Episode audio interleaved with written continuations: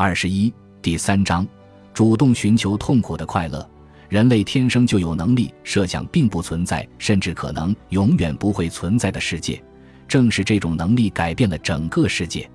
我们的大脑在一定程度上无法区分真实世界中的体验和来自想象的与真实世界相似的体验。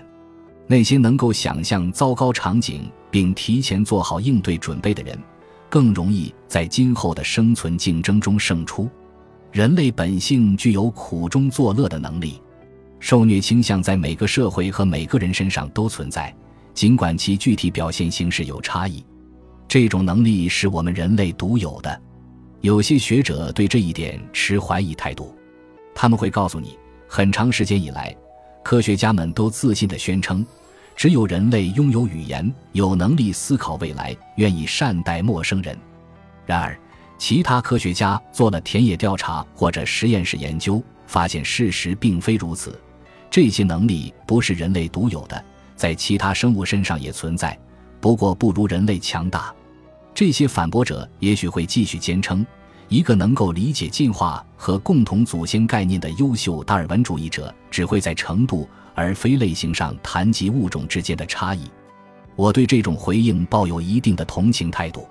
当我发现我的人文学科的同事们在谈论人类性行为和人类的社交属性时，几乎完全不提及人类进化史或者其他灵长类动物的生活时，我震惊极了。人类不是从一开始就被凭空创造出来的。任何对人类心智运作方式抱有极大兴趣的人，必定会对进化理论的逻辑和其他动物，尤其是灵长类动物精神生活的丰富数据有所了解。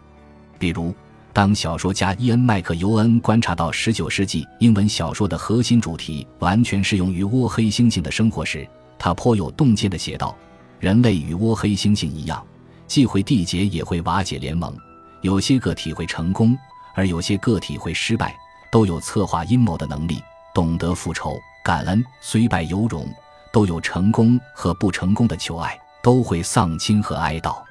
不过，声称某些特征是人类独有的，并没错。人们对进化理论有一种误解，即认为全新的器官或全新的能力不能得到进化。显然，他们是能够进化的。随着时间的推移。不同的物种会走上不同的进化之路，从而形成自己独有的特征。比如，只有大象才有那种特征的鼻子；只有疯子才会否认蟑螂与人类之间存在本质上的差异，而不仅是程度上的差异。数百万年的时间足以让人类形成新的能力，包括心理能力，从而将人类与其他灵长类动物区别开来。即便对进化一无所知。你也应该能清楚地看见，人类身上有很多其他生物所没有的特征。一方面，我们是会在百老汇演出戏剧、登上月球、开设数学专业以及反抗政治压迫的动物；另一方面，我们也是拥有酷刑室、集中营和核武器的物种。随着时间推移，所有的这些能力都会在人类社群中产生。在当今世界，存在这样一些社会。社会中的每个成员都是跟我们一样的人类，但他们不会阅读或写字，对基本的科学和技术知识也缺乏了解。